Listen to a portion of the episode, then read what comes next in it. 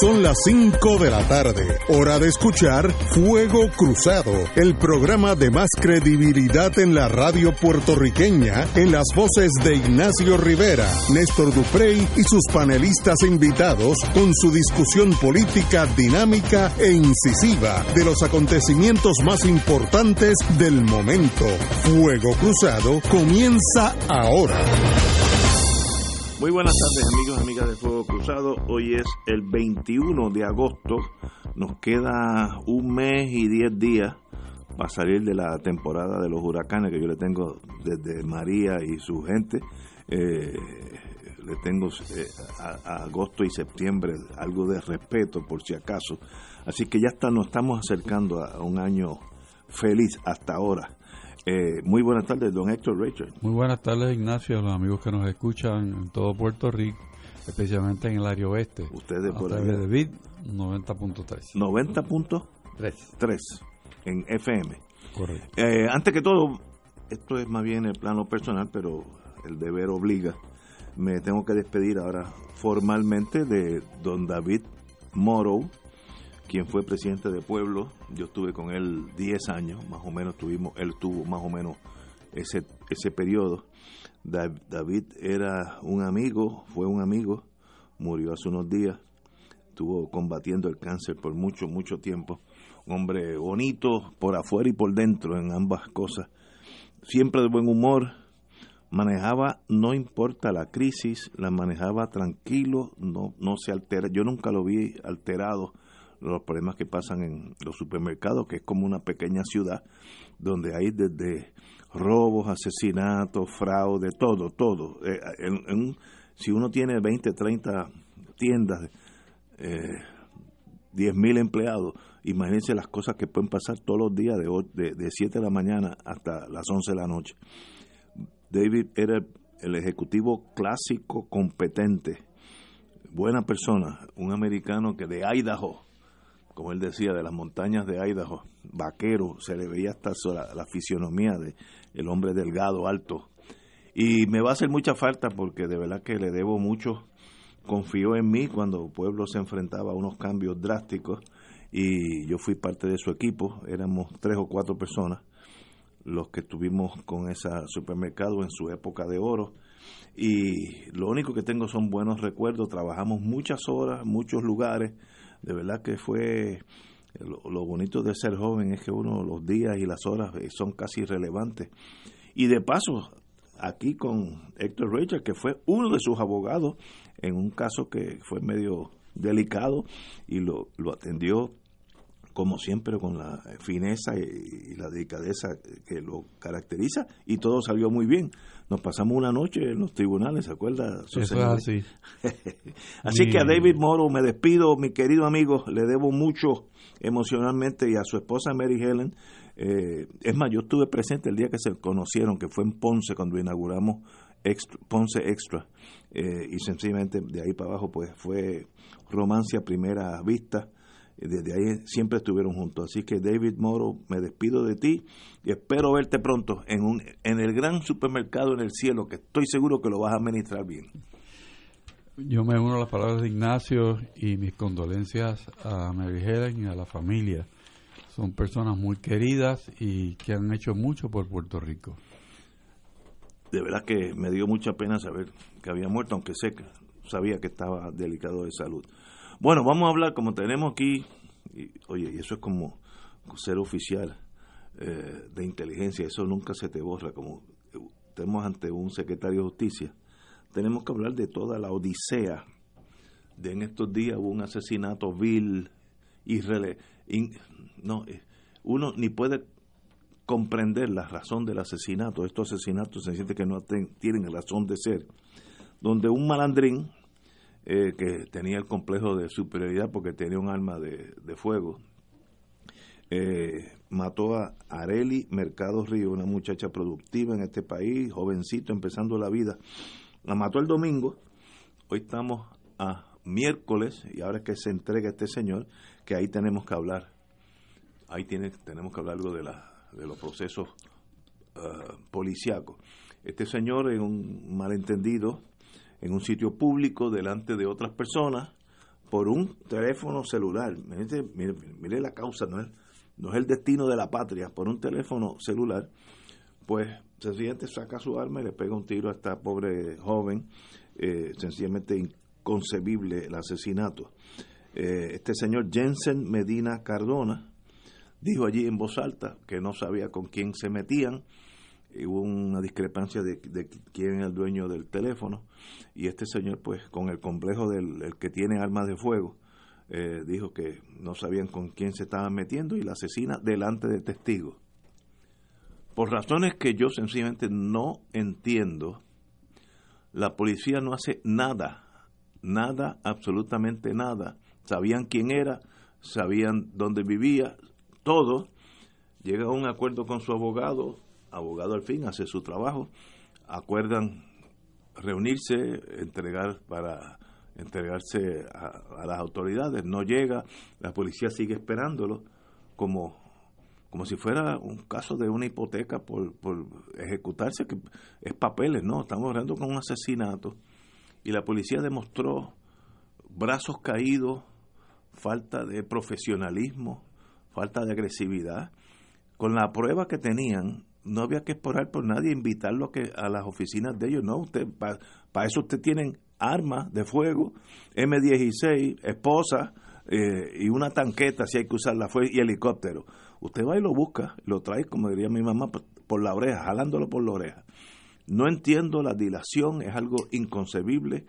Hoy estuvieron los fiscales hablando, tratando de remediar la cosa, pero esto recae más bien en la policía.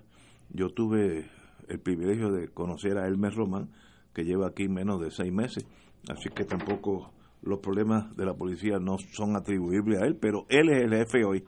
Y estas cosas la policía tiene que actuar mucho más, con más celeridad y más profesionalismo que lo que hicieron en este caso.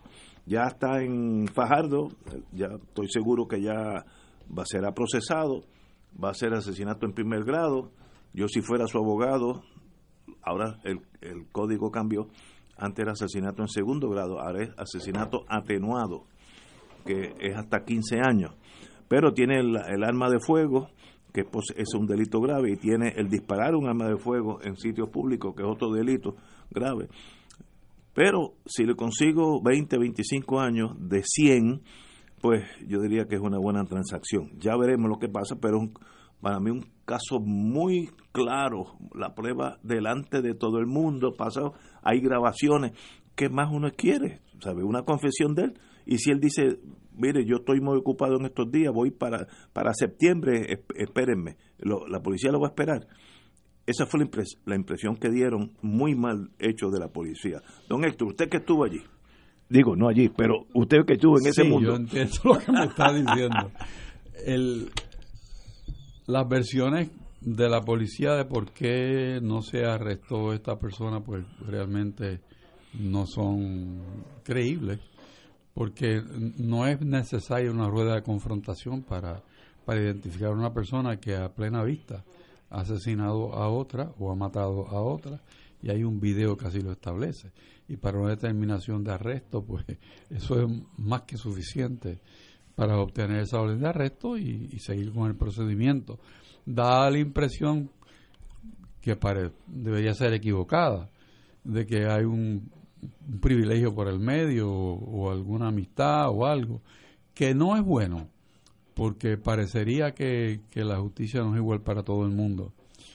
Eh, es un caso difícil eh, para la familia y para la comunidad, porque si viene a ver la, la función de la persona fallecida fue encontrar el, el celular y tratar de entregárselo al verdadero dueño las preguntas que se dice ella hizo pues, para identificar el verdadero dueño se contestaron satisfactoriamente y se lo entregó a la persona que terminó ultimándola. Así que es un, es un caso que por haber surgido en presencia de otros y haber videos, no debía ser tan complicado para la policía ni para el Ministerio Público presentar la prueba y que el juez determine si hay o no verdaderamente un crimen cometido como parece ser. aquí dice que antes, tal vez estoy hablando con muchas emociones, que eso nunca es bueno. El joven de 33 años se presentó junto a su abogado, Cameron Gordon, muy buen abogado, a su citación por la policía pautada para las dos. Mire, esto no es un restaurante que hay reservaciones y usted va a la hora. No, mire, usted mata a una persona a plena luz del día, aunque era por la noche, delante de todo el mundo, con video, que hay, porque hay que citarlo. Usted va y lo arresta en su casa y lo trae y le radican los cargos. Para eso, para eso está el sistema judicial. No entiendo qué pasó. Luego de las buenas tardes hago la Muy buenas, compañero. Eh, ustedes son abogados. Tú fuiste fiscal, Ignacio. Tenemos esa desventaja. No, no, sí. sí, es grave. Aquí yo tengo un problema. voy a tratar de ser lo más objetivo posible. Yo conozco a, a los dos abogados en la refriega. Conozco a, a Cameron desde que era chiquito porque Jorge Gordon pues es mi amigo hace muchos años. Bueno, eh, bueno, también. Eh, y conozco a Yamil Juárez, el fiscal de este caso, un fiscal extremadamente competente. Eh, aquí donde yo no entiendo lo que pasó es con la policía. Exacto, estamos de acuerdo. O sea, la policía va a casa de este individuo, donde ya han ido, se han incautado el video, hay testimonios, y sencillamente eh, negocian con el papá, que le dice, no, mira, él no está aquí, pero él va a ir mañana. pero ahí es que yo me pierdo, por eso, no, no, eh, la metáfora del restaurante. Esto nos perdemos todos. Por eso, pero es que eso se estila. o sea, eso no se estila. O sea, que la policía vaya a buscar a alguien para arrestarlo por asesinato. Por asesinato, y que entonces el padre de la persona le diga, o, o, quien sea, le diga, no, mira, no, este, vente mañana como él va a ir mañana, antes de las 5. Entonces lo peor es que dieron las 5 de la tarde y, y él no apareció. Y la policía no hizo nada.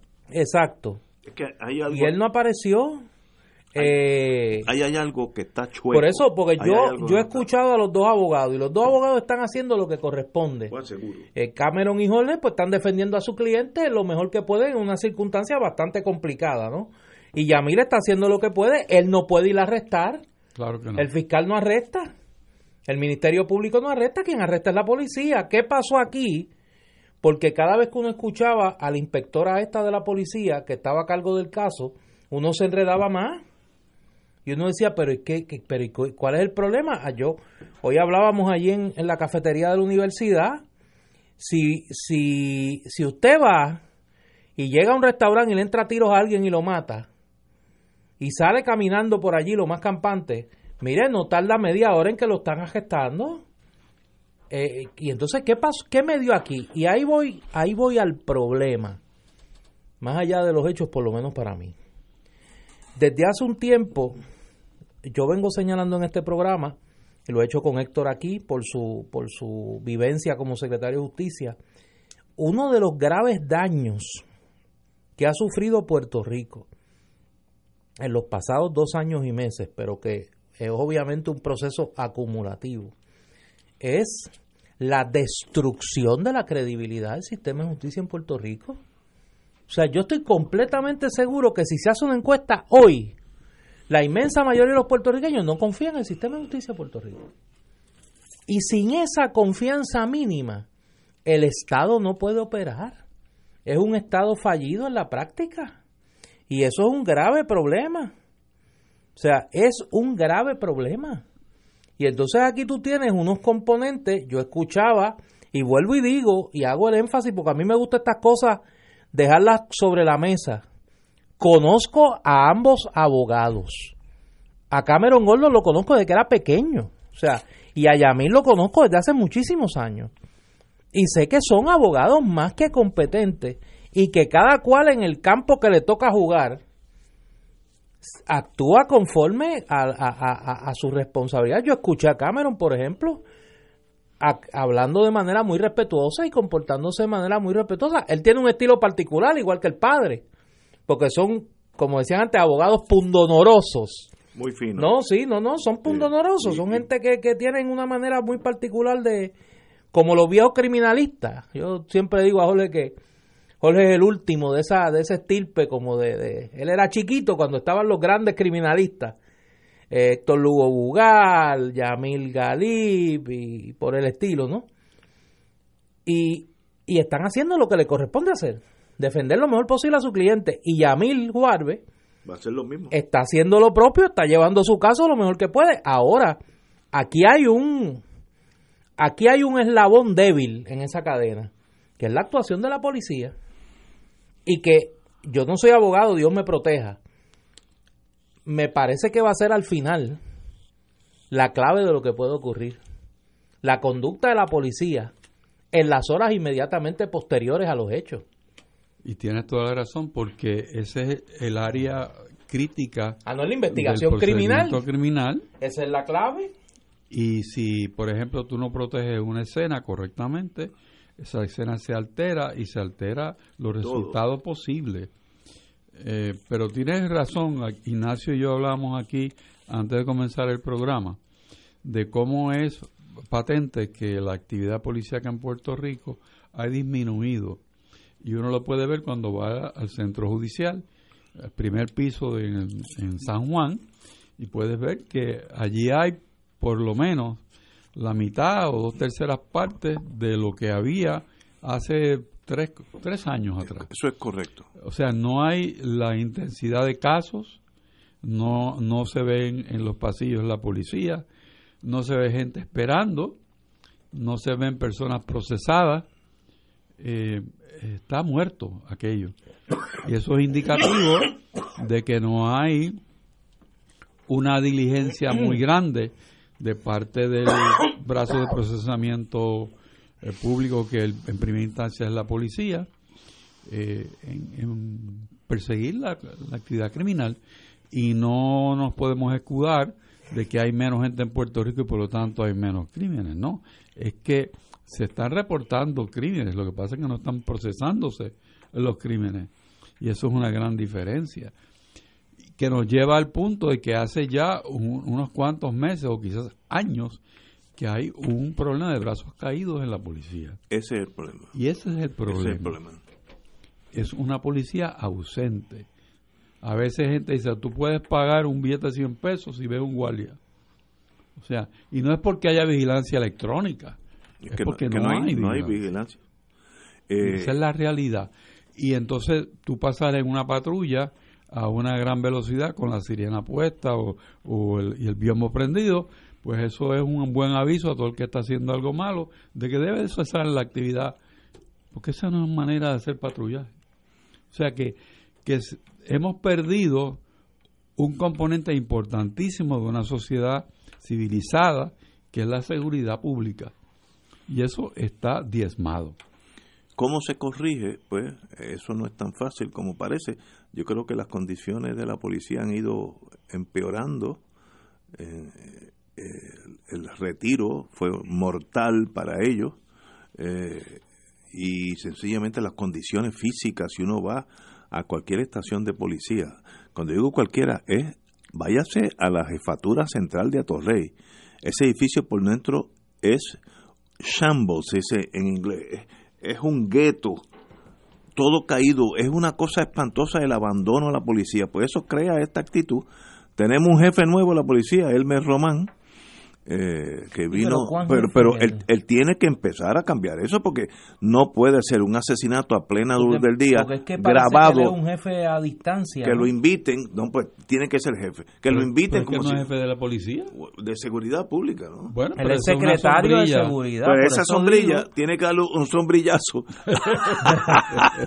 al que está abajo, ¿cómo se llama? Eh, a Henry Escalera. Pues, Henry, ¿qué estás haciendo, El de la Constitución. Eh, pero una pregunta, antes de irnos a la pausa, porque tengo, tengo aquí una, me escribe una queridísima amiga del bufete extendido que tiene experiencia en estos casos, tiene, yo creo que el único defecto que tiene es que es abogada. Eh, y me dice que aquí obviamente el fiscal, una vez la persona abandona la escena de los hechos, como en este caso, no es lo mismo que te arresten a ti ahí, infraganti, ¿no? en la escena de los hechos, que tú abandones la escena y ya entonces entran unos protocolos, lo llamo yo, no, yo no domino la jerga jurídica, tanto como alguna gente cree. Puede, ser fugitivo. Este, en términos de la identificación de la persona. Y que aquí me parece que el fiscal está siendo altamente cuidadoso en que no haya algún, algún cabo suelto en el proceso de identificación que luego culmine en que el caso se caiga. Pero es que no, la identificación... Digo, no, pregunto, la identificación, obviamente no sé. La identificación es necesaria cuando hay duda de la identificación. Pero si él entra a un restaurante, como estuvo, donde hay un video, donde hay testigos, y dicen, mire, ese fue, era un tal eh, Héctor, estoy usando la, el modelo, que tenía una camisa color de rosa, tenía una corbata lo más fina, eh, rosa subido. No hay que ponerlo en un, en un panel de, identificación porque ya está identificado. A mí me dijo un agente federal hoy de Viejo San Juan, en Génesis, donde yo almuerzo casi siempre.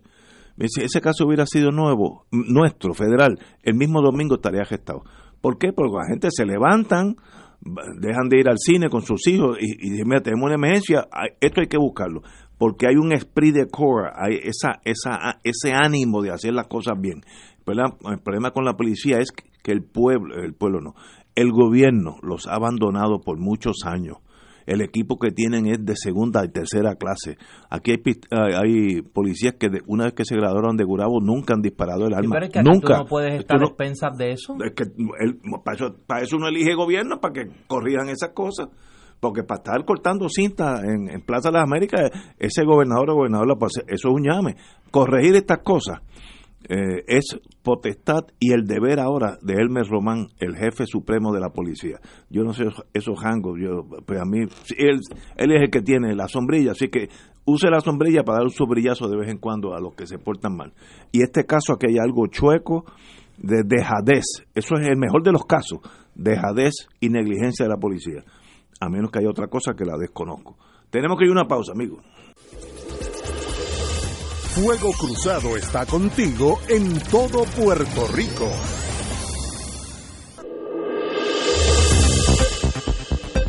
Y ahora continúa Fuego Cruzado. Regresamos, Boys and de Fuego Cruzado. Oye, tengo mi teléfono revuelto por los mensajes de los abogados y las abogadas. con el tema de tu explicación, ¿no? De tu explicación y eh, refutándote en términos del asunto de la identificación. Pero eso es un asunto que se verá sobre la marcha. Yo pero, pero, pero, mi tesis es, la identificación se usa cuando hay que usarla. Si está en un video y hay testigos presenciales, no hay que llevarlo a la, a la línea. pero eso es precisamente eh, pues, lo que me están planteando que no es tan sencillo, o ah, sea, que se puede que, que, pueden plantearse dudas de su identificación. Ah, bueno, pues seguro, pero, en un como dice uno de los jueces federales, mire, cuando hay un video, muy pocos abogados pueden contrainterrogar un video. Tiene video, en el video sale Néstor Duprey, sale Néstor Duprey, no hay no hay abogado que diga, "No, ese no es Néstor, míralo." Eh, Ten cuidado porque te puede decir, ese no es Néstor, ese es prodigio, el cuatrista. Eh, ese es prodigio, Claudio, pues el cuatrista. Búsquenme a los dos. Sí, búsquenme a los dos. Y yo como no se toca el cuatro, pues ahí, ahí es fácil. Eh, oye, antes que entremos al tema de Suela Boy y de los nombramientos de hoy y las repercusiones que tienen para que no haya problemas, eso no fue lo más importante que pasó hoy en Fortaleza. Unos minutos antes de venir para acá eh, al programa, eh, la periodista Limari Suárez eh, reportó con fotografía a las 4 y 20 de la tarde que llegó solito guiando su vehículo, un vehículo aquí, déjame ver, yo no sé mucho de carro, un Arcadia eh, una guaguita aquí azul, el jefe del negociado federal de investigaciones en Puerto Rico, Douglas Left. Oye, espérate, no, no fue con escolta y con bombillitas prendiendo no fue con escolta, no fue con motoras aquí de nada, no fue con biombo. A diferencia de Llegó allí el director del FBI solito, no se ha reportado. ¿Tenía parking? Eh, bueno, no tuvo que no tuvo que, parece que pasar mucho trabajo. Eh, me imagino que iría, ¿tú crees que fue a tomarse un cafecito? Eh, un barbecue. Como hacía acá, como hacía Carlos dijo, déjame, Ya que la estoy por- ya que estoy ya por que ahí, estoy por el vecindario. ya que estoy por digo que no tenía que estar por allí, pero Esto no sé. obviamente es una visita protocolar. Yo no sé si ya ¿tú se crees que es conocieron. protocolar? o Pero es si se protocolar. conocen, si era secretaria de justicia, ¿cómo, no, ¿cómo tú me vas a decir que no se conoce? Ah, fíjate, es. Por eso, Pues puede no ser, es a conocerla que va. pues puede ser protocolar ya Sí. como usted gobernadora o la otra alternativa Dime. y esto es mi imaginación corriendo Sí, tú no así. sabes nada, tú no sabes nada. Déjame hacer, el, imaginación corriendo déjame hacer el disclaimer que tú no sabes, decirle mire señora que no vas a saber y Eh, que si pudiese saber, tampoco tampoco quieres saber. Eh, yo no sé nada Sí, dale. Puede ser mi, mi- la alternativa segunda es que mire señora en los próximos días va a pasar esto y esto y vamos a gestar esta y esta y usted gobernadora tiene que saber eso. Eso es protocolo y eso se hace. Sí. ahora yo no sé lo que pasó. Esta tarde puede haber sido hola cómo estamos este qué bonita la fortaleza la, la en los años que ustedes llevan Yo- de esto viendo una, esto- una de esas dos. viendo esta, el sistema de justicia de Puerto Rico, ¿ustedes recuerdan una visita del jefe del FBI solo a la fortaleza a ver al gobernador? Yo no recuerdo eso. Yo no recuerdo. No. Yo sí recuerdo que ha ido con la fiscal con los fiscales federales sí cuando porque hay cuando se han reuniones filmado cuando hay Sí, sí. reuniones a firmar acuerdos task forces los task force así. pero que el jefe del FBI vaya solo solo pues fíjate que no fue con otros agentes fue eso solo es raro eso es raro a hablar con la gobernadora puede ser que, como dije, le presento mi respeto, que usted es gobernadora, mire, nosotros estamos aquí en lo que yo puedo ayudarle, o mire, el miércoles de arriba, pues va a pasar esto y esto, y usted debe saber lo que va a pasar. Una de esas dos es, así que ya, con esperar, ¿Cuándo fue que tú dijiste? Perdóname. el miércoles, eh, pero eso me lo inventé yo. Sí, eso tú te lo estás sí, inventando. Eso yo no, mire. El miércoles la semana que viene. Sí, pero eso, Sí, que eso es un día que. Sí, es un día así al azar. Tiene significado. Exacto. Sí, ok. bueno, por ahí estamos. Vamos a seguir por la fortaleza, ya que estamos. Ahora, ahí. ahora puedes ir a lo de eso de la La señora gobernadora Wanda Vázquez anunció esta tarde la designación de la senadora Zoela Boy como secretaria de la gobernación. Eso hace que haya dos vacantes para los el Senado del PNP. Mira, déjame corregirte rapidito y Ajá. seguimos con lo de eso. Llega ahora mismo un parte del vocero eh, que eh, informa que la gobernadora Wanda Vázquez convocó una reunión con el componente de seguridad tanto a nivel estatal como federal. La jefa de los fiscales de la Fiscalía Federal, Rosemilia Rodríguez, dijo que hablarían sobre seguridad que es el tema nuestro y siempre hacemos iniciativas en conjunto. No ha habido una reunión con ella nunca, así que queremos comunicarnos. Vamos a hablar de los carjacking, los asesinatos, el crimen violento. Son cosas que a ella le deben preocupar. Estamos en conversaciones y nos hemos estado reuniendo. Es un paso adicional. En la reunión está además Douglas Leff, jefe del negociado federal de investigaciones FBI, por sus siglas en inglés, y Elmer Román, secretario del Departamento de Seguridad Pública. Sobre la designación, ay Dios, mira esto, Ignacio, la última frase de esto te va a gustar. Sobre la designación de Denis Longo como secretaria de Justicia, Rodríguez bromeó que hablaría con la gobernadora para que no siga robando funcionarios federales. Longo era fiscal federal auxiliar Sí. antes de ser designada a dirigir justicia. Muy competente. Rodríguez confirmó que harán arrestos y dijo que serán o antes que termine el mes o a mediados del próximo. Sí, que es verano. Eh, eh, todavía está el, el, el, el tiempo y espacio que Lev dijo. Dijo, este verano, verano dura, para, digo, por en Estados Unidos hasta principios de septiembre. Ahí cambia a, a otoño, pero, pero ya veremos. Pero obviamente es una reunión de todos los gerentes, de los directores. Sí, el, lo que habíamos de- hablado, de una reunión de todo el componente federal, no es el, el jefe del FBI. no, es, no es que esté allí ya solo. Así, la señora Wanda Vázquez anunció, la gobernadora, perdón, la designación de la senadora Zoela Boy como secretaria de la gobernación, posición importante y yo creo que un acertado nombramiento. As- as- designó también a Elí Díaz Atienza, que es presidente de Acueducto. Ah, este es el que es bastante competente, porque Sí. aquí lo hemos comentado Sí. como representante del gobierno ante la Junta de Supervisión Fiscal. eh, eh, la gobernadora indicó que Díaz Atienza renunciará a su cargo como miembro de la Junta de Energía Eléctrica para enfocarse en su nueva misión de restaurar la deuda pública, posición bien importante. Los, nombramientos los anunció esta tarde la señora gobernadora. Yo pues le deseo lo mejor a este señor Díaz Atienza eh, por, la, imagen que ha proyectado en los últimos dos años, una persona competente en acueducto, así que cosa que no podemos decir de otras agencias hermanas, acueducto, así que le deseo lo mejor. Y a Zoela Boy, muy competente, del rama liberal del PNP, yo creo un, un nombramiento muy acertado y yo creo que es necesario en este momento tener ese balance emocional, no solamente ser de un lado o del otro, sino tener de todo. Así que eh, se gana el, el, elemento liberal dentro de, de, la gama de Puerto Rico, de los votantes, porque ella en toda su trayectoria es una mujer inteligente, competente y liberal. Así que felicitaciones a la señora gobernadora, buenos nombramientos. Héctor. El nombramiento de Zoela voy a que mirarlo de distintos puntos de vista.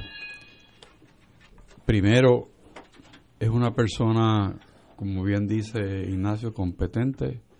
Es una persona que tiene experiencia en la rama ejecutiva, pues fue miembro de gabinete tiene experiencia legislativa, también ha participado en cuestiones políticas, es una persona que tiene buena acogida en los medios, que eso le ayuda. Sus expresiones son sosegadas, son pensadas, no, no se ha permitido encajonar en ninguna postura completamente amarrada en términos políticos, sin dudar que es estadista y del Partido No Progresista, eso no, no hay ni que discutirlo.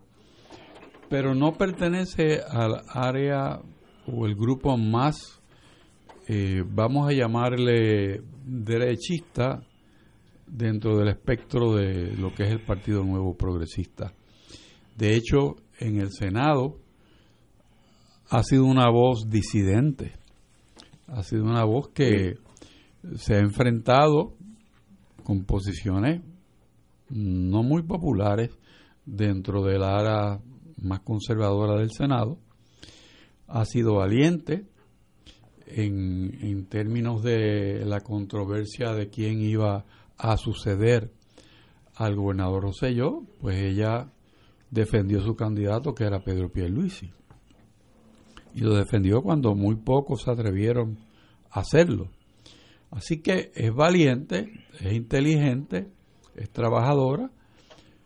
En el aspecto político de San Juan, pues me parece a mí que le deja la candidatura a Miguel Romero, porque si el compromiso de ella es trabajar con la gobernadora eh, Vázquez Garcés, pues entonces tiene que haber renunciado a su aspiración a la alcaldía de San Juan. Lo que lo hace interesante también porque el futuro de Suela hoy es más allá de un año.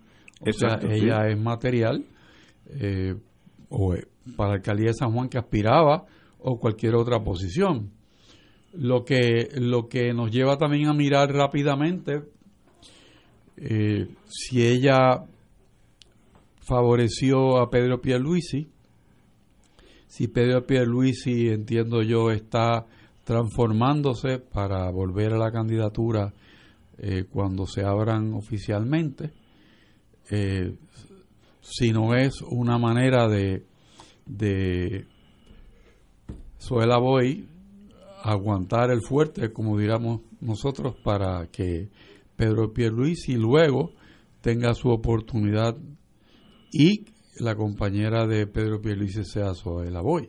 O sea que pudiera ser en el mundo de la especulación política, porque ella defendió su nombramiento, ella asume un rol ahora muy importante y quizás debemos tocar eso en un minuto, y políticamente abre un campo, no lo cierra, para ella en el espectro del PNP, porque demuestra que tiene liderato, tiene valentía eh, y tiene arrojo.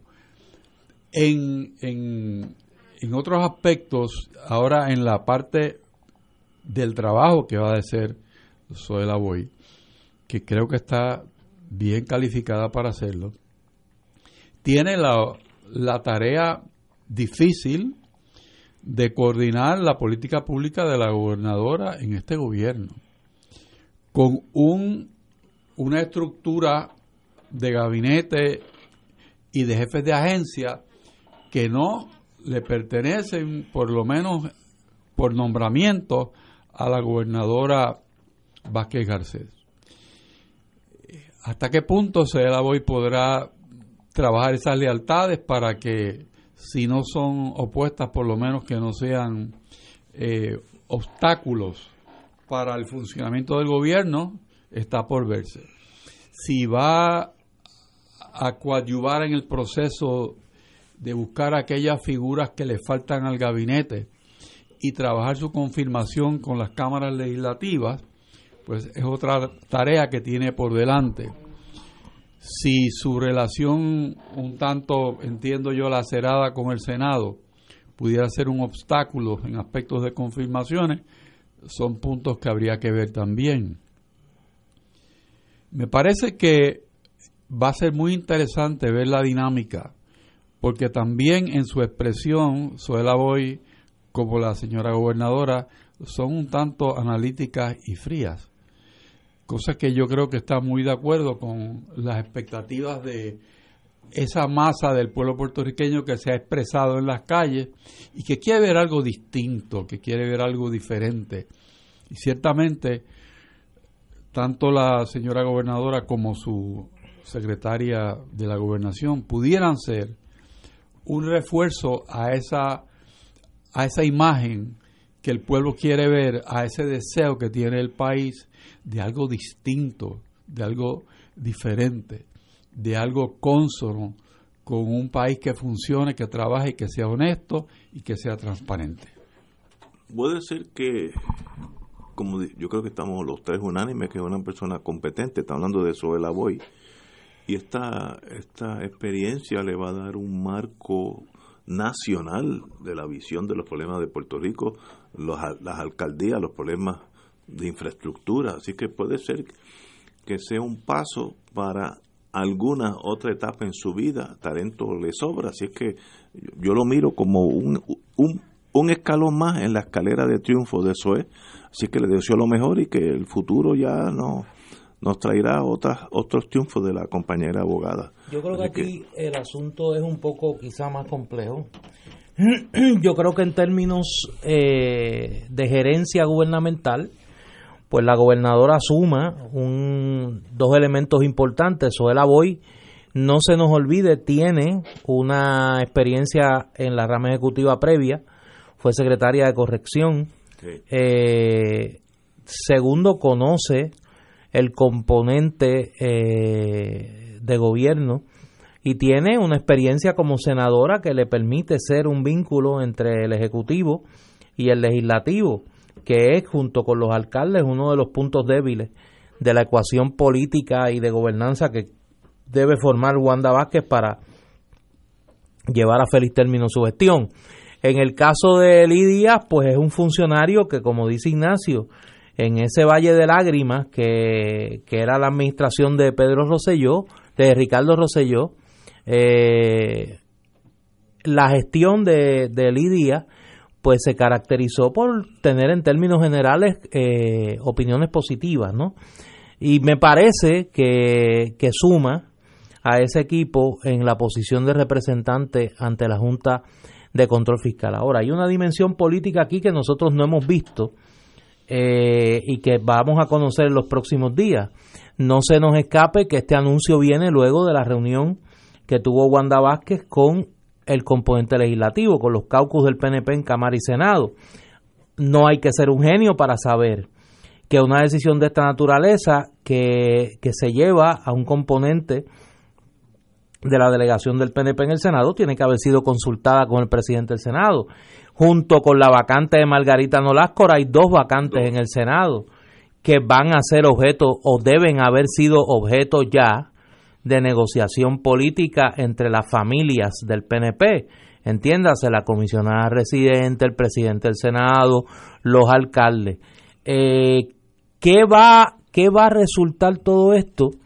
Lo vamos a ver en los próximos días en términos políticos. Hay un elemento adicional que es el que trae Héctor, la figura de Pedro Pierluisi. ¿Cuánto hay aquí de una especie de acomodo político para que en el 2020 la figura de Pierluisi pueda volver a jugar un, un papel en la ecuación que el PNP vaya a montar para, para su equipo electoral de por lo menos las principales candidaturas. Hay que ver ¿Qué va a pasar? Yo creo que en términos gubernamentales, pues le añade la posibilidad de una mejor relación con el poder legislativo. En términos políticos, creo que la situación es más complicada. Yo creo que obviamente son objeto de negociación con el presidente del Senado. Hay que ver quiénes va a traer. Ya hay nombres que suenan. Pues Héctor Martínez hablamos que sonaba para la vacante de Margarita Nolasco. ¿Quién podría aspirar a esa vacante de Soela Boy, que es una vacante de distrito? O sea, tendría que ser residente de San Juan pues ya es un poquito más complicado. Habrá que ver, pero obviamente aquí hay una negociación política que nosotros no conocemos y que, pues, como todo, lo sabremos en los próximos días. Buscar sustituto dentro del PNP eh, es fácil porque lleva una connotación de que vas a volver a repetir en el 20. Así que es un puesto que se llena. Van a sobrar los candidatos. No, y claro, y queda la, queda la interrogante que la propia Soledad hoy no, no, no resolvió hoy de qué va a pasar con su aspiración a la alcaldía de San Juan. Eso, eso queda en el limbo, ¿no? Tendría que anunciarse para diciembre, ¿no? Por eso uno tendería a pensar que si ella ha renunciado al escaño legislativo es porque se va a quedar ahí el año y por lo menos un año. Un año. Eh, sería muy riesgoso, me parece a mí, dejar ese escaño para entonces de aquí a cinco meses, en diciembre, renunciar para aspirar a la alcaldía de San Juan.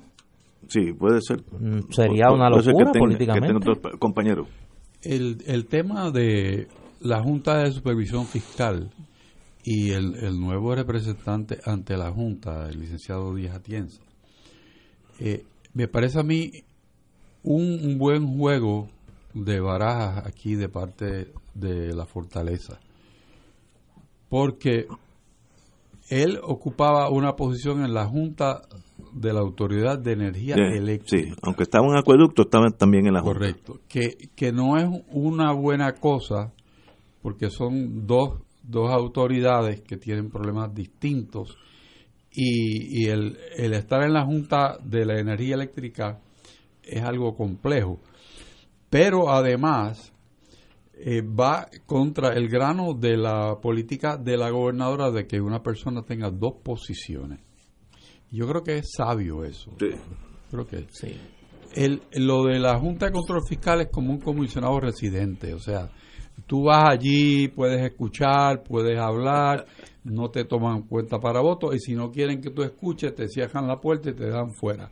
Eso es lo que dice la ley de promesa que puede pasar con el representante de, no estoy menospreciando lo que va a hacer el licenciado eh, Díaz Atienza, pero lo que quiero decir es que es, es mucho más factible que un director de una agencia compleja como es Acueducto pueda participar como el enlace entre lo que es el gobierno de Puerto Rico y la Junta de Supervisión Fiscal.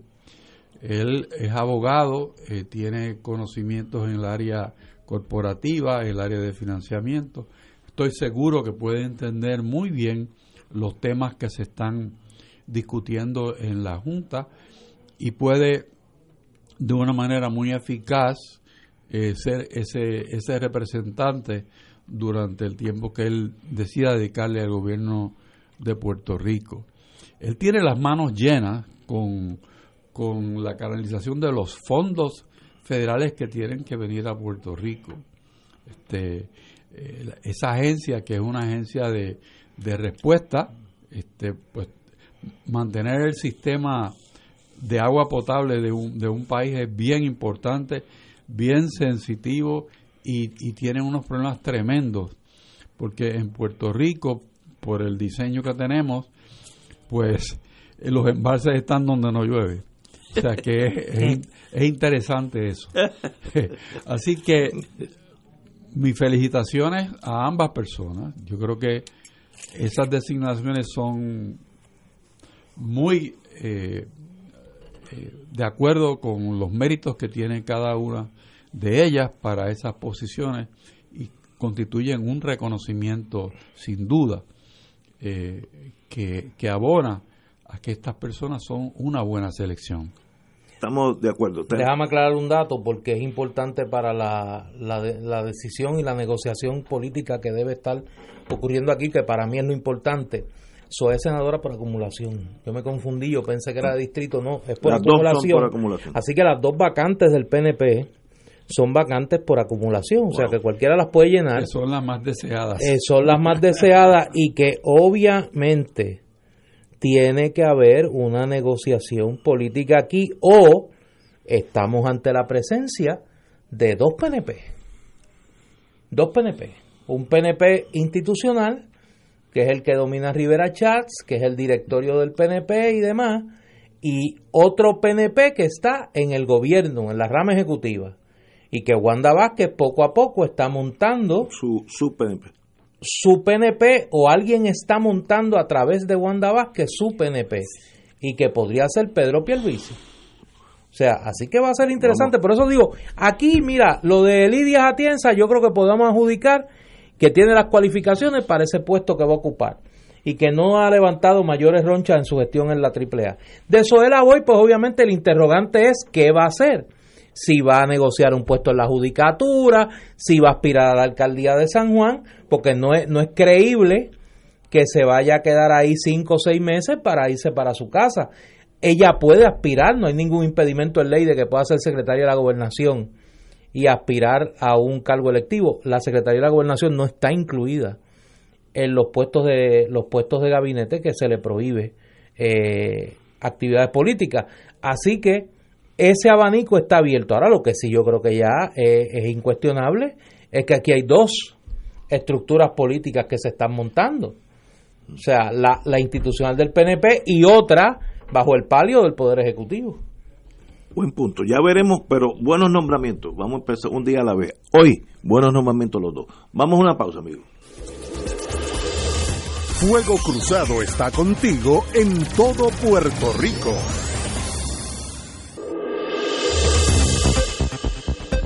Y ahora continúa Fuego Cruzado.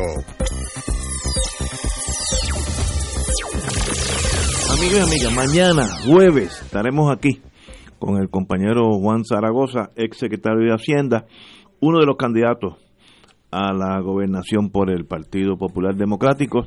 Ya tuvimos eh, la semana pasada a Roberto Prats. Roberto Prats, de paso estuvo muy bien.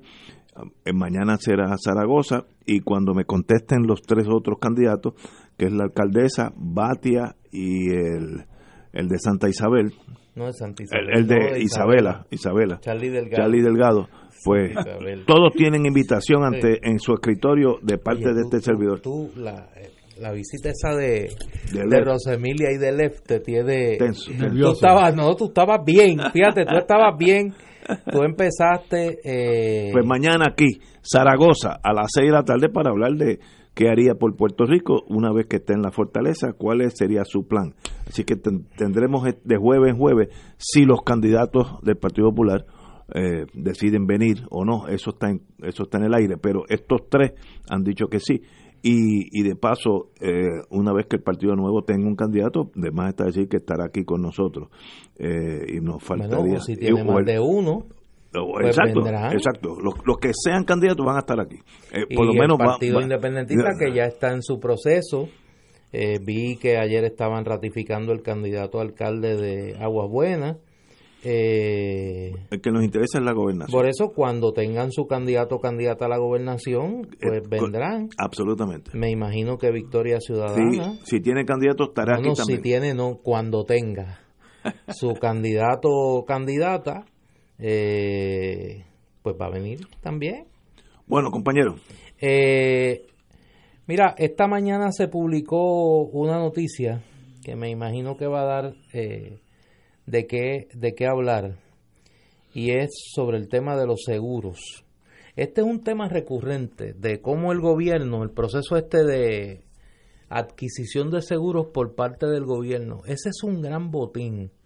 Pero bien que grande. siempre bien grande, que Bien siempre siempre pasa por debajo del radar y eventualmente se descubre eh, los traqueteos que hay sobre el mismo. Pues hoy Johnny Isabel González publica eh, una noticia donde anuncia que el Departamento de Hacienda lanzó una solicitud de propuesta, RFP en inglés, para contratar productores de seguro tras adoptar un nuevo procedimiento que presuntamente evitaría que en el proceso medien influencias políticas o el cabildero de terceros, como parece ser la práctica desde hace décadas.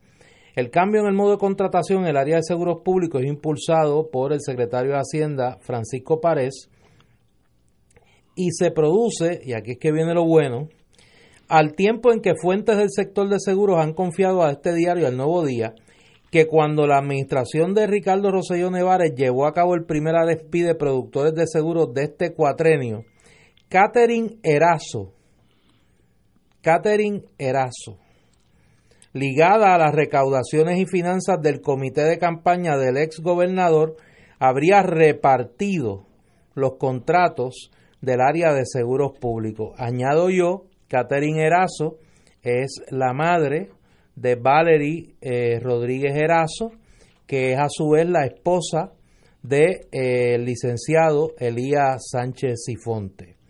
Según las fuentes del Nuevo Día, en esa dinámica también participó, oye, Joan Isabel González es una mujer tan fina.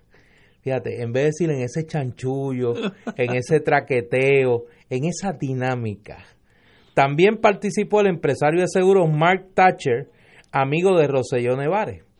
Pareja Licea, el secretario de Hacienda, dijo desconocer si Erazo tuvo injerencia en el proceso de RSP que se dio para marzo de 2017 cuando Raúl Maldonado dirigía la agencia. El nuevo día intentó comunicarse con Erazo, pero al cierre de la edición no había tenido éxito. Me imagino que no va a tener éxito, pero pues, you can run you can hide. Por su parte, Thatcher, presidente de Essential Insurance Service, describió como, y cito, totalmente falsos los rumores en torno a su participación en la contratación de la Agencia de Seguros Públicos. Un productor, explica Joan Isabel cuál es el procedimiento. Un productor o corredor de seguros actúa en representación del asegurado. Un representante autorizado suele vender los productos de las aseguradoras que represente. Las agencias generales suelen procurar los intereses de las aseguradoras, pues reciben de esta una comisión para llegarle eh, negocios. Entre otras cosas, el documento de RSP, Request for Proposal, establece que los productores interesados deben evidenciar el volumen de primas que han gestionado por los pasados tres años. O sea, no puede llegar allí, como ha pasado en las últimas administraciones, los, eh, los segurólogos de improvisados, ¿no? Llega este muchacho de buenas a primeras, se convierte en agente de seguro y se lleva el pulpote de la contratación de los seguros del gobierno. Eso ha pasado varias generaciones políticas. No llevamos varias, varias. administraciones con, eh, con esto. Con este eh, han gestionado por los pasados tres años las contrataciones gubernamentales que han tenido y la licencia del productor debe tener al menos tres años de expedida por la oficina del comisionado de seguros. Es decir, debe ser previa al inicio de la administración Roselló Nevares. Eh, esto nos da una idea de, eh, de qué es lo que pasó. Mira, mira eh, el volumen de negocio de esta, de esta industria. De acuerdo con el registro de contratos del Contralor desde el año fiscal 2017 al presente, Hacienda otorgó unos 29 contratos por 12.7 millones de dólares bajo la categoría de productor de seguros. Pero de ese universo, solo cuatro firmas cargaron con el 60% de los contratos partiendo de su cuantía monetaria. Bacó y Amador Mata, Edwin y Rivera Brokers, Lone Star Insurance y Virtu Insurance Group. Según el registro eh, del Contralor, Baco y Amador Mata recibieron 2.6 millones de dólares en contratos de eh, seguros públicos. Edwin Rivera Brokers recibió otros 2 millones de dólares en contratos. Lone Star Insurance, fundada por Andrés Guillermal Ginorio, un veterano del sector de seguros, afín al ideal estadista, recibió 1.6 millones de dólares y el cuarteto de las principales firmas seleccionadas por ASP lo, completó Virtue, propiedad de Mary Jo de Soto, con, con contratos por 1.5 millones. Partiendo del registro del Contralor, cuando Bacó y Amador and Virtue obtuvieron los contratos de ASP en marzo de 2017, fue la primera vez en que prestaban servicios de ese tipo a agencias del gobierno. De acuerdo con Pareja Licea, anualmente, mírate esto Ignacio, a ti que te gusta sacar estos numeritos, los productores cobran entre 8 millones y 9 millones de dólares en comisiones. Eso es bueno para ir a Génesis. Por gestionar los seguros de propiedad y contingencia que compran las agencias del gobierno.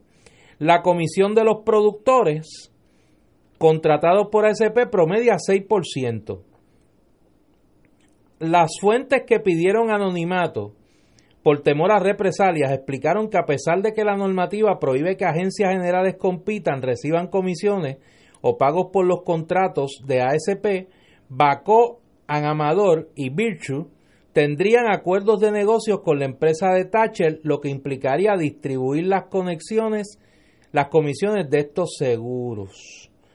Eh, aunque este señor Thatcher eh, niega que tenga que ver con esto, sí confirma que es muy amigo del ex gobernador eh, Ricardo Rosselló Nevares.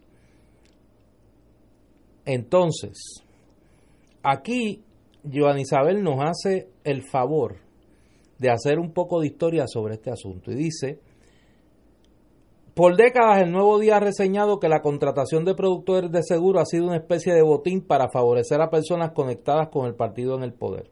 Las fuentes aseguran que bajo la administración de Alejandro García Padilla, el productor Luis López Luna fue uno de los más favorecidos al obtener casi 2.8 millones de dólares en contratos. Se alega que López Luna tendría un vínculo cercano con Geraldo Jerry García Padilla, hermano del ex gobernador popular.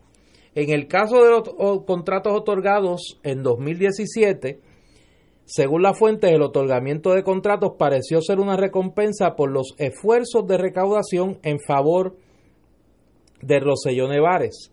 Según la fuente, Gerazo fue una de las fuentes recaudadoras del gobernador junto a su yerno, Elías Sánchez y Fonte, y el ejecutivo Ernesto Sgroy, quien actuó como tesorero de ese comité político. Una vez Roselló Nevares venció al excomisionado reciente Pedro Pierluisi, se produjo una especie de pacto entre ambos grupos. Mira, una cosa bien bonita, Ignacio, mira. Hubo un acuerdo entre las familias, eh, entre las personas a quienes el comité de Roselló Nevares pidió apoyo financiero para la campaña, figuraba Andrés Guillemar Noble, cuñado de Pierluisi, y el productor de seguros Edwin Rivera Malavé, presidente de Edwin Rivera Brokers. Sin embargo, las fuentes plantean que Rivera Malavé utilizaba su capacidad recaudadora tanto en el bando de Pierluisi como en el de Rosellón Nevares. O sea, este hombre se, se tapó como los galleros. Dijo, yo le voy a, dar a los dos. Eh, en el caso de Rivera Malavé, en marzo de 2017, el gobernador, el ex gobernador Rosellón Nevares, lo ascendió a coronel de la Guardia Nacional sea, tras que le dio los contratitos, le vamos a darte un rango. Este es uno de los escándalos más eh, recurrentes del gobierno de Puerto Rico. Eh, cuando se haga la radiografía de la corrupción en los últimos 40 años, uno de los botines principales va a ser este tema de los contratos de los seguros públicos. De los seguros públicos. Eso ahí hay una mafia entronizada hace 40, 50 años y eso se cambian de bando, colorado y azules. Algunos tienen los dos colores dentro de, la misma piel, pero pero eso la gente que está en seguro, yo conozco varios de ellos, dicen que eso es una bonanza política estrictamente no por los méritos, sino por la política. Don Héctor. El tema que aborda Néstor desde el punto de vista político y de los amarres entre las familias y cómo se reparte el botín es interesante y es historia.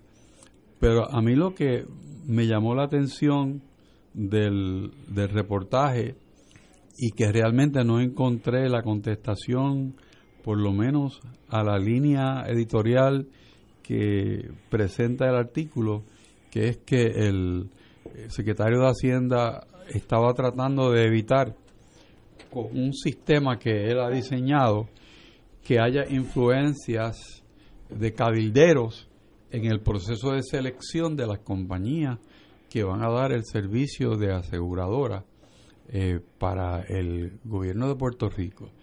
Y sí, se menciona que se le va a exigir que no sean una entidad de recién formación, que sea una entidad que tenga alguna experiencia, que tenga una licencia vigente por tres años antes del momento en que se va a la licitación. Pero eso de por sí no trabaja con el término de la, de la influencia debida o indebida.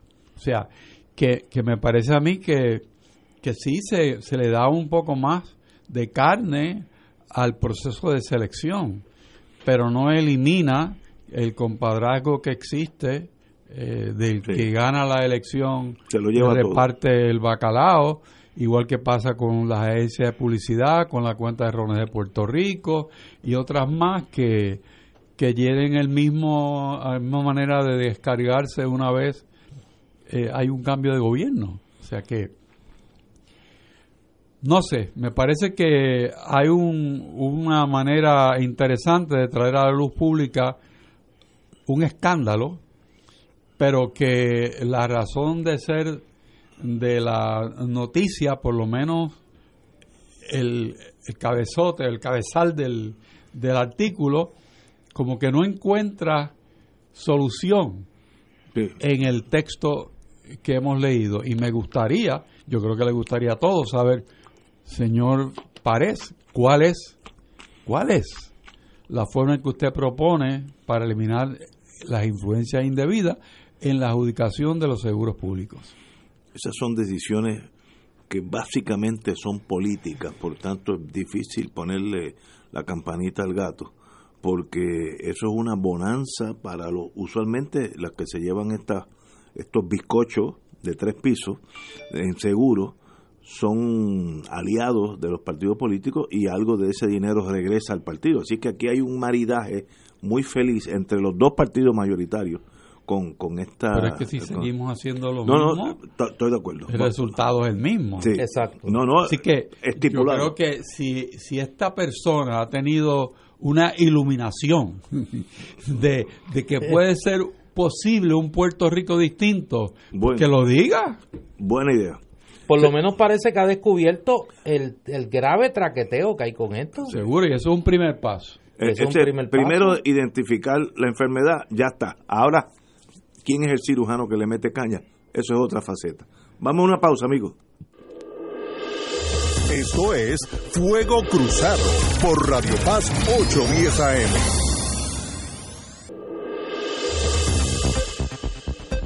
Y ahora continúa Fuego Cruzado.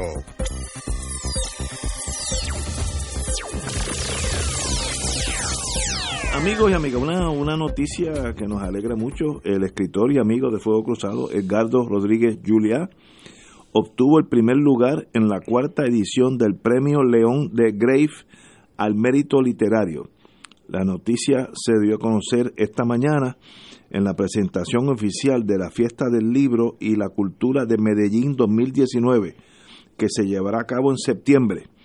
Eh, el reconocimiento será entregado durante el desarrollo de la fiesta. Eh, felicitaciones a nuestro amigo Edgardo Rodríguez Juliá, que fue el que escribió en estos días el libro de béisbol, eh, que lo tuvimos aquí, un libro interesantísimo de la historia de nuestro béisbol de oro, que creo que usted tiene algo que ver con eso prontamente. Sí, eh, de más está decir que me alegra sobremanera este más que merecido premio que recibe el maestro Edgardo Rodríguez Juliá. Y dice la nota del periódico El Nuevo Día precisamente que en el acto del galardón, el jurado presidido por el escritor nicaragüense Sergio Ramírez Mercado y del cual también forma parte Pilar Gutiérrez Llano, Alfonso Buitrago y Mario Jursic, señala que Edgardo Rodríguez Juliá y citan ha escrito magníficas novelas policiales y no menos y un no menos exquisito periodismo narrativo. En su obra están todas las señas de identidad caribe.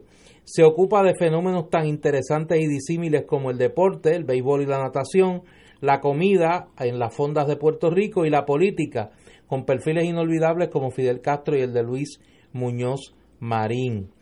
El maestro Rodríguez Juliá, como sabemos, eh, publicó recientemente eh, un libro sobre el tema del béisbol, el béisbol romántico, y pues tengo el honor, eh, porque así lo considero un gran honor que el maestro me haya confiado, presentar este libro el próximo 30 de agosto a las 7 de la noche en Casa Norberto, en el tercer nivel de Plaza Las Américas, además de, del tema, que pues obviamente saben que soy un enamorado del béisbol, pues el tener el honor de presentar una obra de, un maestro de la literatura nuestra como es Edgardo Rodríguez Juliá, pues obviamente pues me, me, hace sentir eh, humildemente muy agradecido. Así que doble fiesta vamos a tener ese día, el viernes 30 de agosto, que es este viernes, no el próximo, a las 7 de la noche en Casa Norberto celebraremos eh, eh, la otorgación más que justa del premio León de Gref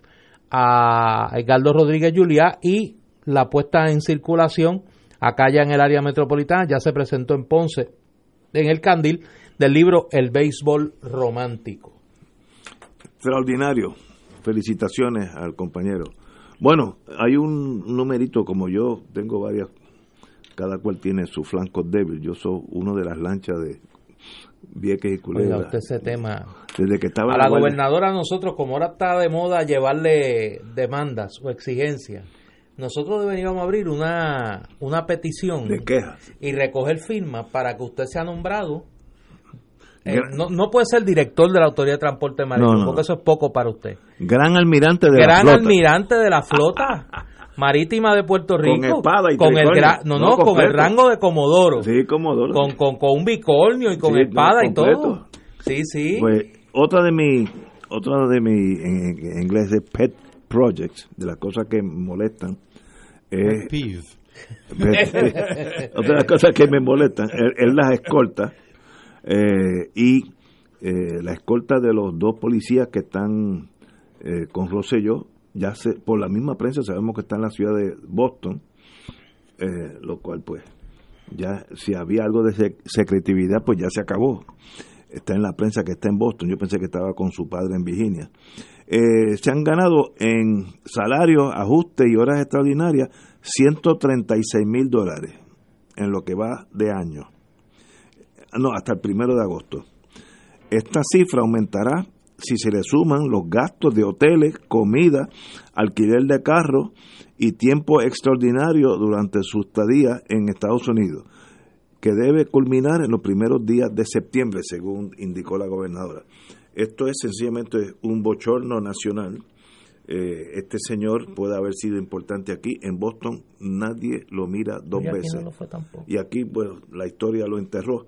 Eh, pero gastar, estoy seguro, si el número es 136 mil sin los hoteles, sin los carros, sin las horas extras, porque los, cuando un policía está allí, las horas extras llueven, estamos hablando de 200, 300 mil dólares para nada cuando digo esto lo digo muy en serio, para nada. Esto es lujo que nos damos en nuestra pequeña sociedad. La escoltitis es una enfermedad como un virus que dio bien duro en esta isla y no se quita. Hoy vimos, ahorita vimos el jefe del FBI guiar su propio carro hasta la fortaleza. Imagínense si eso hubiera hecho el director de una de las agencias chiquititas que hay aquí, algunas que uno ni sabe ni el nombre. No, van con cuatro cosas y sirenas y bombillitas.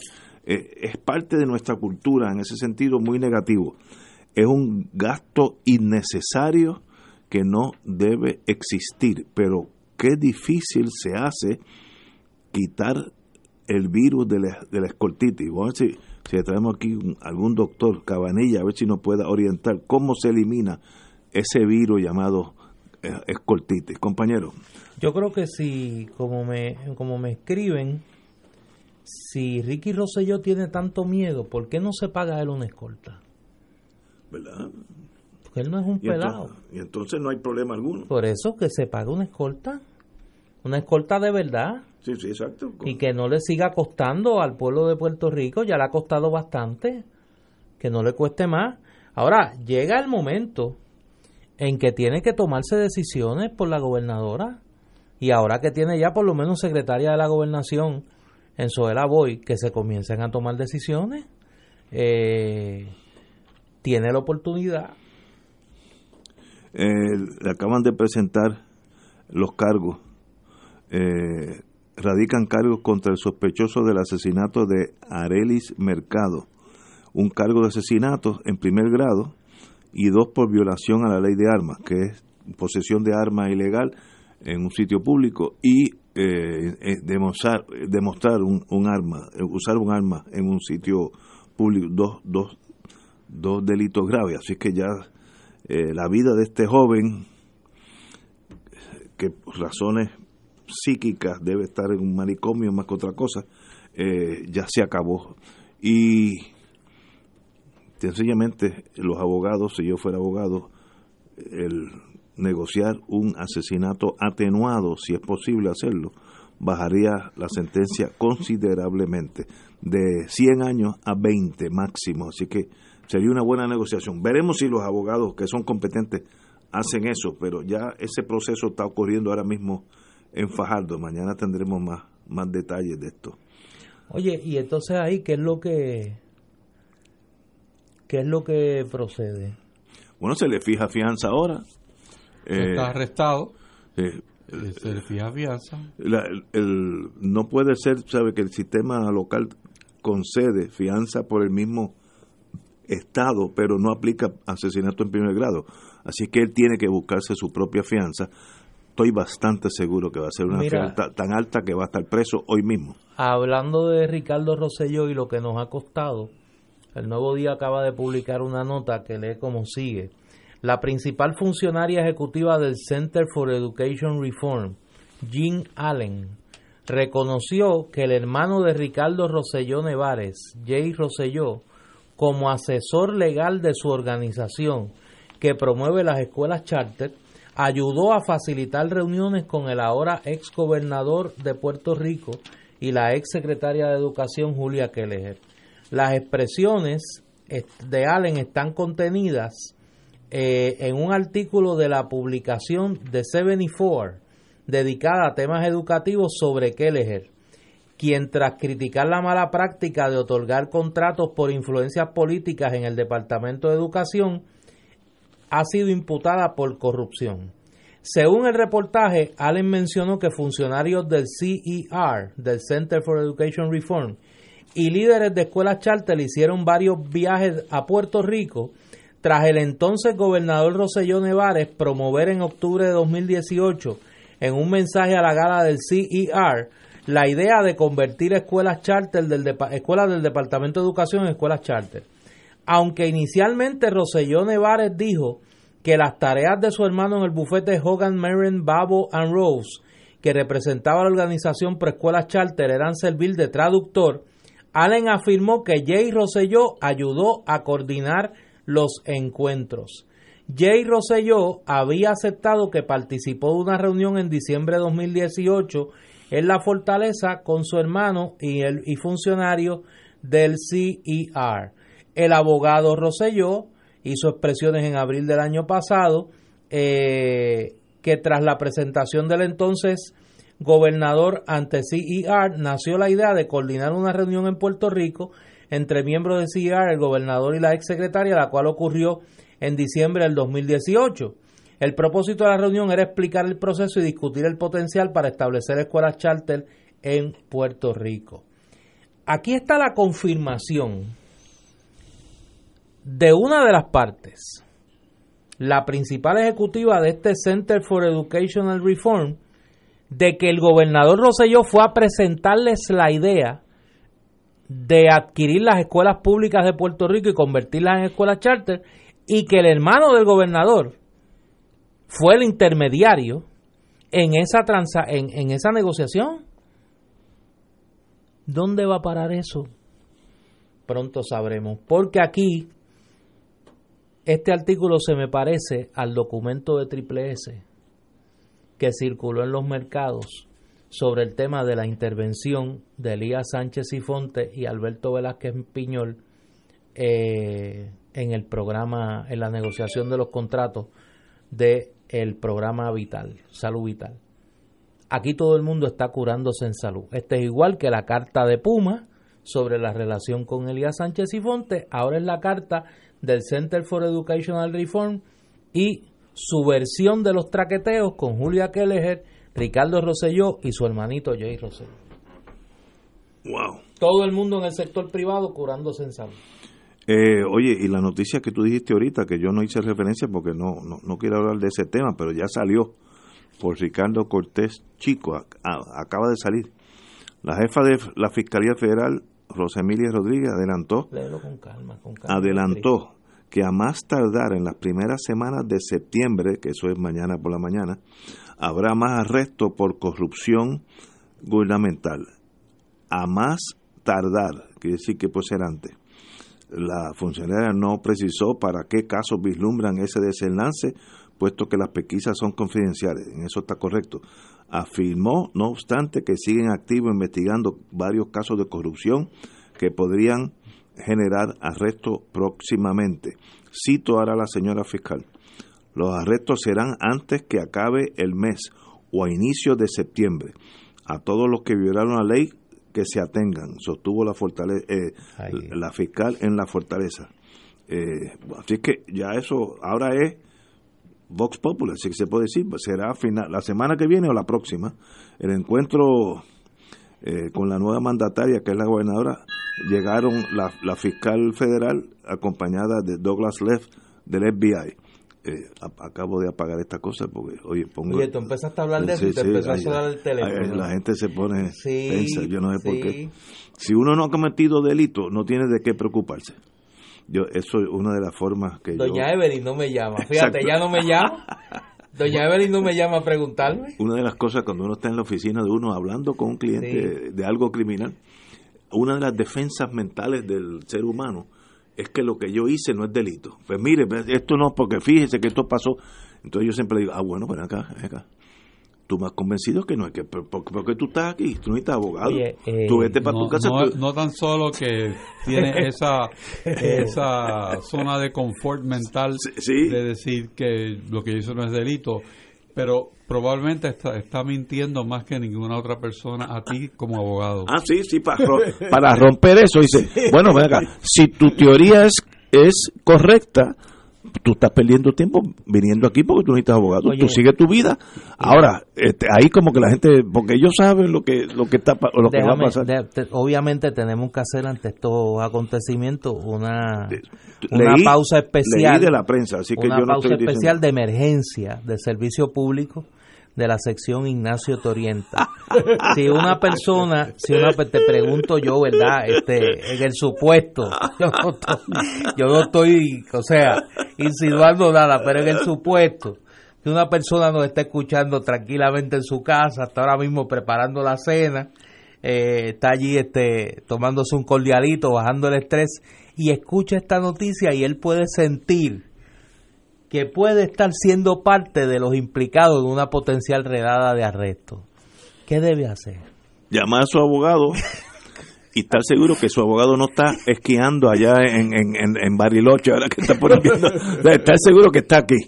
Su abogado. Chencho, este, las próximas dos semanas que tú tienes. Eh, ¿Cuál es no el te vayas, no te vayas. Y que duerma vestido. Sí. Oye, tú sabes la cantidad de gente que está llamando a los Londres ahora. Los abogados llamando. Tenme el flu listo. Pero hay que tener el abogado. A veces pasa, porque es que en esta práctica. Que en Oye, y había una gente que tenía esa. Yo tenía un amigo que decía que él no se sentía que le estaban cobrando mientras no abría la carta de cobro Hay una gente que estaba, Sí, sí. no va a pasar nada. Te Sí, decían, sí, no va a pasar sí, nada. bueno, aparentemente. Eso es, ya la tú fiscal- verás que no pasa nada. Aparentemente la fiscal tiene otro parecer. Este, no, no, está, no sé. Fíjate, y que ya no es jefe del FBI, es la fiscal No, federal. ya, ya es que esto es, ya, ya están los casos preparados. O sea, ya quiere decir que pasó Sí. del FBI A ella. Fiscalía y, Y, que tiene- y que ya están listos. y estoy seguro que las personas que van a procesar eso no son de aquí. Eso podría ser también. Si son gigantes políticos, van a ser de, eh, ¿De eh, afuera? de Washington. Sí. Y entonces, pues, Y no nos olvidemos del distrito sur. Oye, no Sí, hemos hablado del sí. Southern District de Nueva York. ah, verdad, que eso es otra cosa. Sí. Esa es otra cosa. Ese es otro, no, eso es otra cosa, que aquí nos y ese, ese martillo es un poquito más duro. Sí. Oye, le Oye, imponen una fianza de 300 300 mil dólares Bajita, oye. al acusado 32 de la años. de una mujer en Fajardo, que es este Jensen caso, Medina Cardona. Jensen Medina Cardona, exactamente. Eh, primer grado, violación a los artículos 504, portación y uso de armas de fuego sin licencia, y 515, disparar o apuntar con un arma de fuego. Eh, este señor, pues, para los efectos prácticos, su vida ya cesó y esperemos que el, el tail end, el final de su vida, pues, salga a la sociedad y sea algo de bien, pero no va a estar muchos muchos años fuera de circulación. Eh, otra pregunta que te iba a hacer, eh, personas que tú crees que tengan este planes de no- viaje, porque ahora viene el weekend del día del trabajo, la gente se, se hace planes de no, viaje. usted sigue con sus viajes. Sí, Sí, sí, sí. Tú sigas la rutina.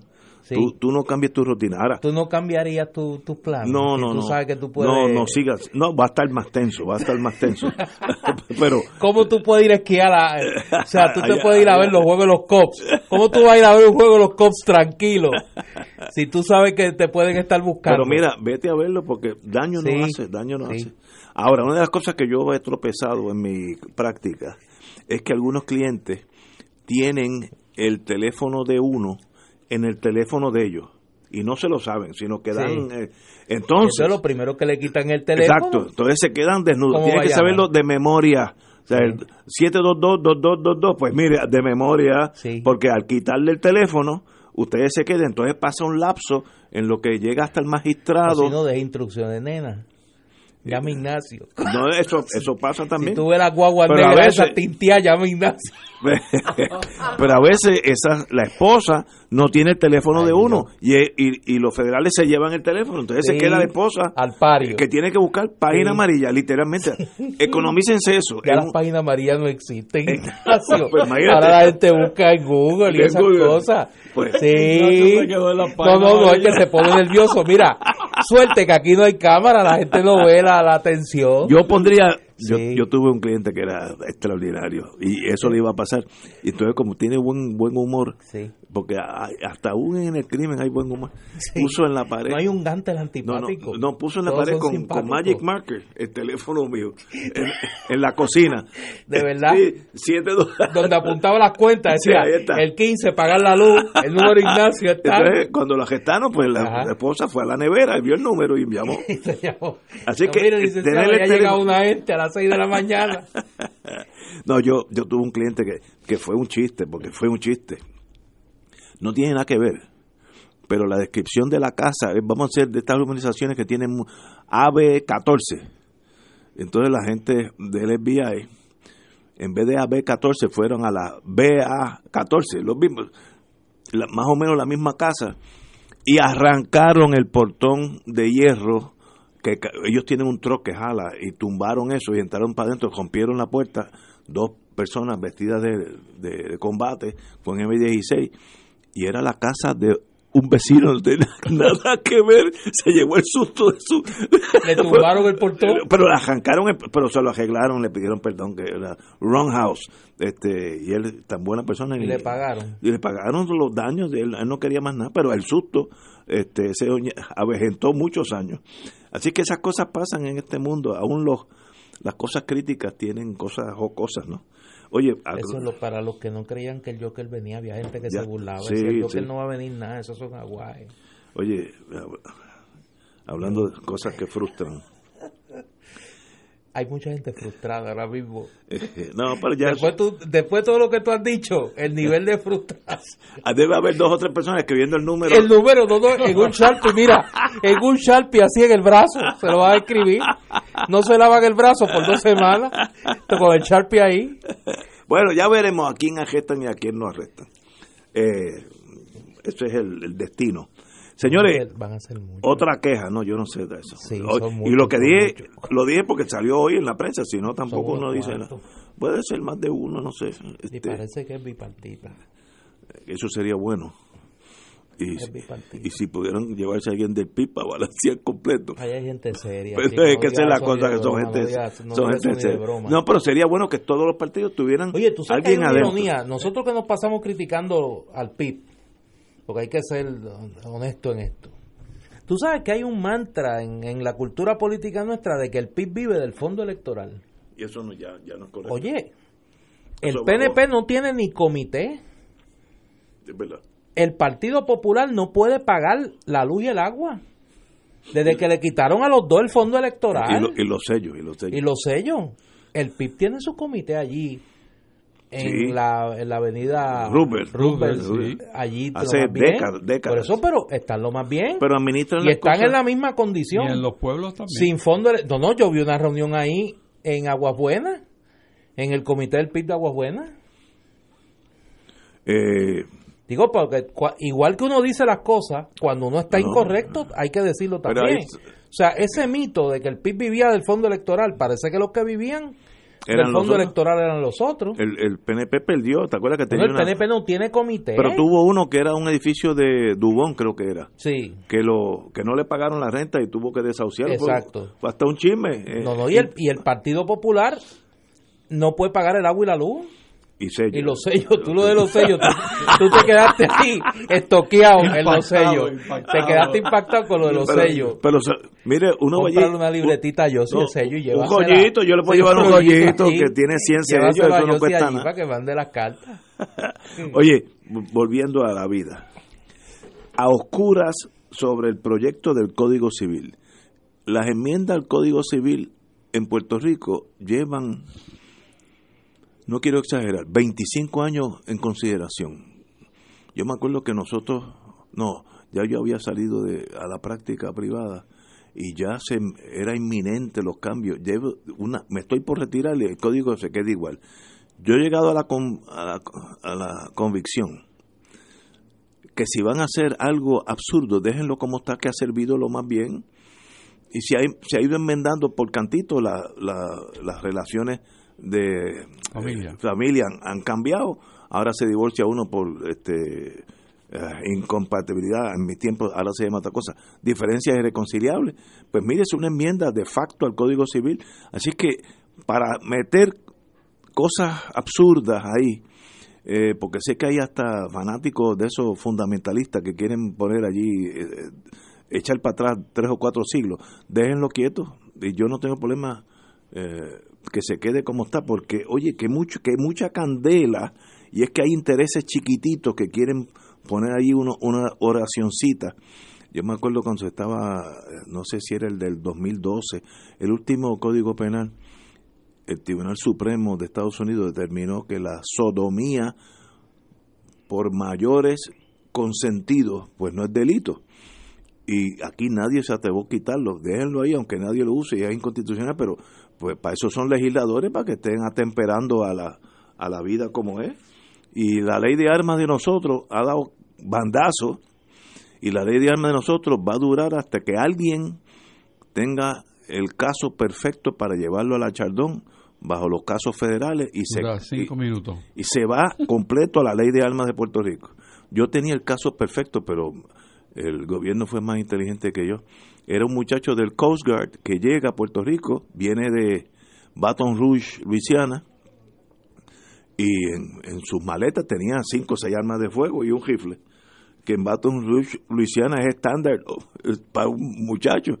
Y aquí, pues la fiscalía al principio, cuando lo cogen llegando al aeropuerto, pues muchacho, no lo ejecutaron de milagro, se radica una acción, pero el secretario de Justicia era inteligente y desestimaron el caso. Entonces se quedaron con las armas hasta que ese muchacho cumplió sus tres años y regresó a Estados Unidos y le dieron las armas. Era el caso perfecto, era el caso perfecto, porque era un ciudadano que tiene, tenía licencia, la, licencia que se requiere en Luisiana. Eh, él no estaba portando ningún arma, la tenía en su maleta, etcétera, venía de viaje, venía trasladado del Coast Guard. Era el caso perfecto, pero eh, me madrugaron el caso y siempre aquí no hay caso, porque no querían enfrentarse a la Chardón. Y un día de esto va, va a haber un evento que va a hacer que la, la ley de armas de nosotros, que es bastante restrictiva, choque con lo dictaminado por el Tribunal Supremo, que el derecho a tener armas y poseer armas es un derecho eh, de la segunda enmienda, que eso no se puede cuestionar. Si, si eso está bien o mal, es otra cosa, pero estoy diciendo lo que es la ley. Tenemos que ir a una pausa, siete menos cuartos, amigos y amigas. Fuego Cruzado está contigo en todo Puerto Rico.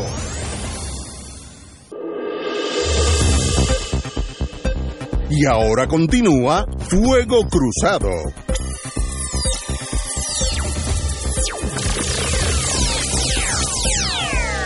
Señores, el presidente Trump nunca deja de, de hacer noticias. Le ha dado ahora este fin de semana con que quiere comprar a Groenlandia que es una penca de hielo que hay entre Islandia y Canadá. Hay, hay, es del grande, yo diría que una cuarta parte de lo que es Estados Unidos, si no más grande. Pero es una penca de hielo. Allí hay una base de la Fuerza Aérea desde la Segunda Guerra Mundial y todo es por debajo de la nieve, eh, con excepción de la pista que por encima, pero todo lo otro es, es porque allí no, la vida es imposible. Hay unos nativos de, como los alasqueños nativos, eh, que tienen rasgos orientales, eh, que son los pescadores allí, pero esa, allí no viven 20, 30 mil personas en todo ah, eh, Groenlandia.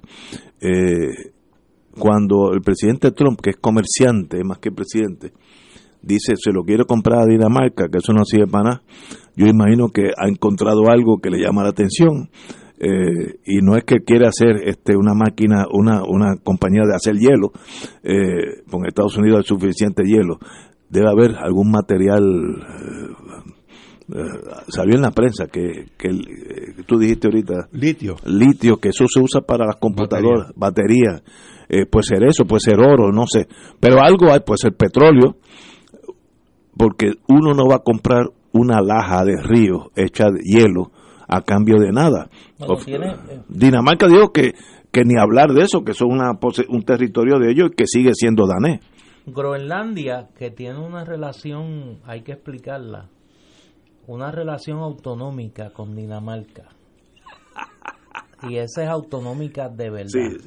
Donde básicamente eh, tienen pleno gobierno propio y Dinamarca controla su política exterior y su defensa. Ah, bueno, esos son. Not a bad deal. Dejo eso por ahí.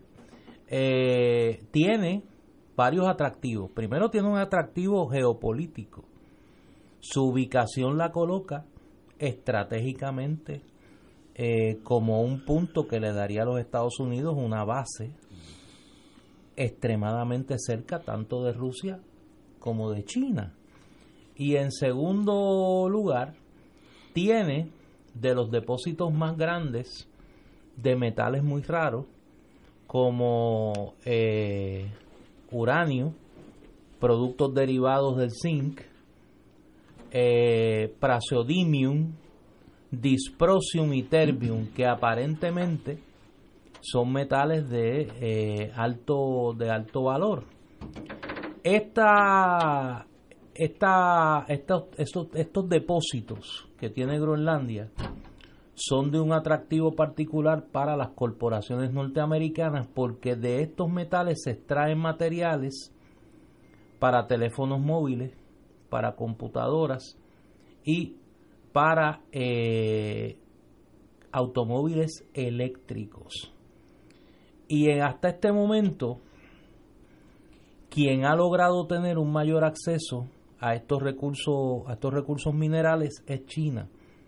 Porque China, temprano en su proceso de desarrollo, identificó el África como una región estratégicamente importante para la inversión económica china. Y China ha hecho una gran inversión económica en África precisamente porque lo ha convertido en su gran mercado de materia prima, particularmente la región central y sur de África, para extraer precisamente este tipo de mineral para la expansión de su industria de las telecomunicaciones y de alta tecnología.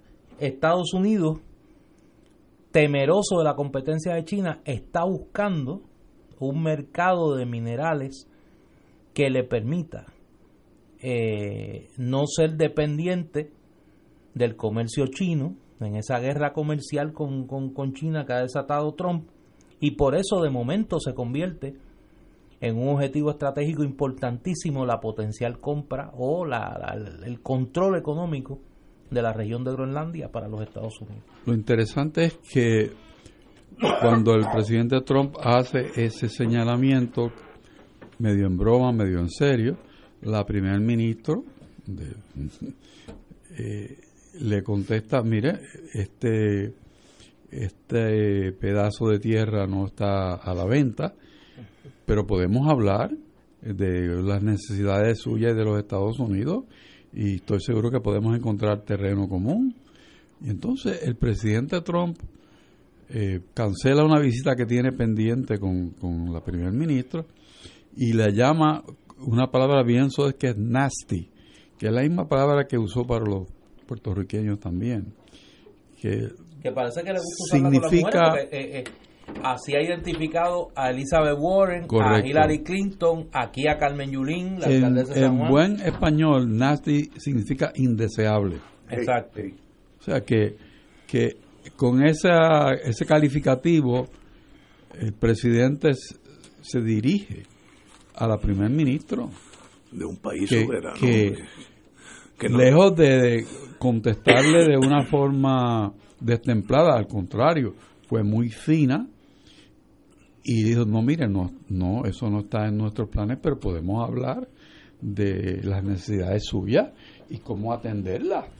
Estamos en, en, en el mejor de los eh, deseos de acomodar la preocupación que usted tiene.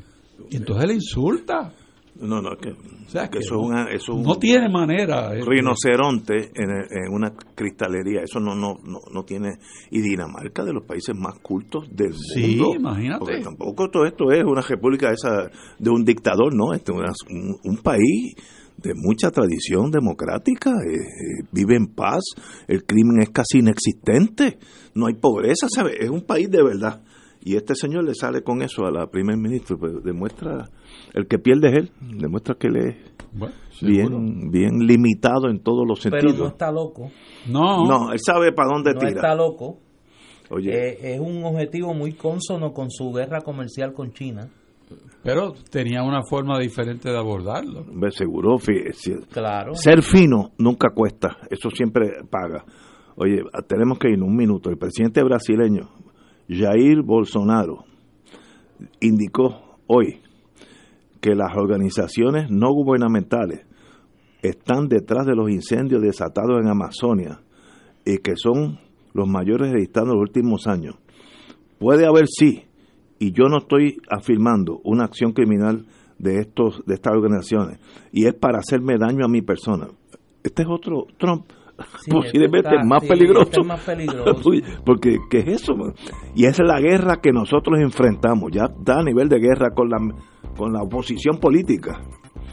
¿Cómo va la oposición política le va a pegar fuego a la Amazonia? Pues, pues ojalá que el mundo tiene dos líderes de dos naciones bien, bien grandes que están de amajarlo, de llevarlo al psiquiatra. Las dos necesitan psiquiatra. Bueno, señores. Algo de eso hay. Aunque, como tú dices, Trump lo mueve el olfato al dinero. Ese es su aquí hay, aquí hay dos intereses, un interés económico y un interés geopolítico. Eso de Groenlandia no es una locura dentro del diseño geopolítico y, económico de Trump. Y si hay Por eso era el chiste que lo cambian por Puerto Rico. Sí, claro. claro. Que él lo hace, déjalo quieto. Como diría mami, no le des idea. Señores, Hasta mañana jueves estaremos aquí a las 17 horas.